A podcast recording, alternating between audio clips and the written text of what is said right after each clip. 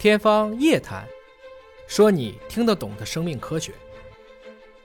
现在差不多每一秒都有若干个物种消亡，啊，尽管也有一些新的物种被发现，但是新发现的速度是远远低于消亡的速度的。为什么要在这个时候开生物多样性大会？我们扣的失误。如果再不这么做，我们人类可能把很多的朋友，让他们可能永远都不会在地球上被浮现了。不管是哪一个学科的，科学家都有自己的 bias 偏见。我们人类做过很多的傻事儿，比如说海龟。为什么海龟要从海里慢慢的爬到陆地上来？它要孵蛋，然后蛋孵好了，小海龟再会回到大海去。这是海龟一直在这么做的一件事情。我们很多的动物保护协会看到海龟爬到岸地上来，他认为因为海龟那个东西它是非常适合游泳的。他觉得海龟在陆地上是不对的，要把它放到海里去。海龟费鼻子劲上来了，他给它放过去了。海龟又上来，他又放过去了。海龟觉得我遇上杠精了，我怎么就不能到我的应该去孵蛋的地方去孵蛋呢？严格意义上讲，生物多样性是没有上限的，越多越好。这个地球之所以能够保持它的美丽，就是在于它让所有的物种，它让所有的颜色。都去汇集了。我们今天很多的放生，其实就是一种对生物多样性的破坏。这个放生的过程中，你带来了另外一种生物入侵。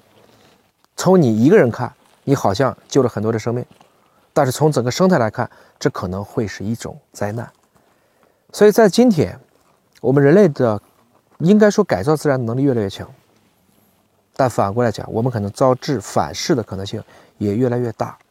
我们就拿这个地方举例，这是我们的一个极北的地方，啊，我刚看他们的这个做了很多马铃薯的育种。我们人类吃马铃薯才多久呢？严格意义上讲，除了阿基斯山以外的，我们吃马铃薯了不起就是在五六百年，它是跟随着大航海时代之后，从阿基斯山带到了欧洲，再传遍了世界，是这样一个过程。其实马铃薯对于整个欧洲文艺复兴到科学革命再到工业革命这段时间起的作用重大，因为它提供了禾本科以外的另外一种茄科的主粮。只有人吃饱了，大家才可能更多的生宝宝，人口多了，经济才可能繁荣。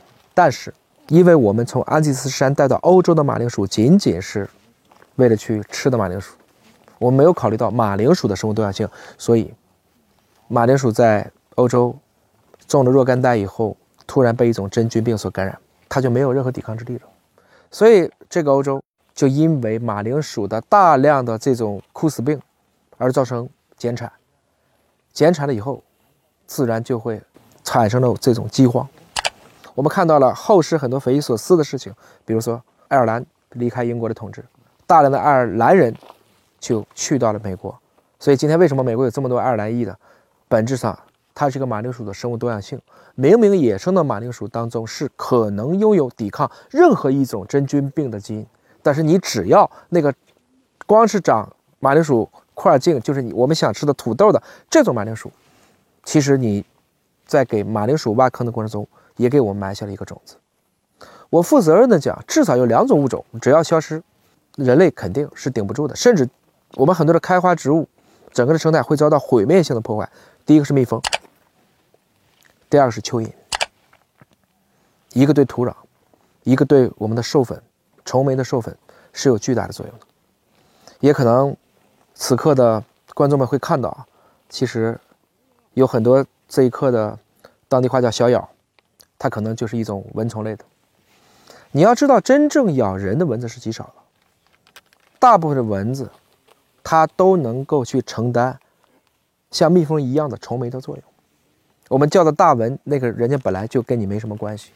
我们的当然有译文、有阿文、有虐文，他们的确能传播疟疾啊，也会让夏天我们都很烦呐。但不要忘了，其实它也只不过就跟人类一样，想延续自己的基因而已。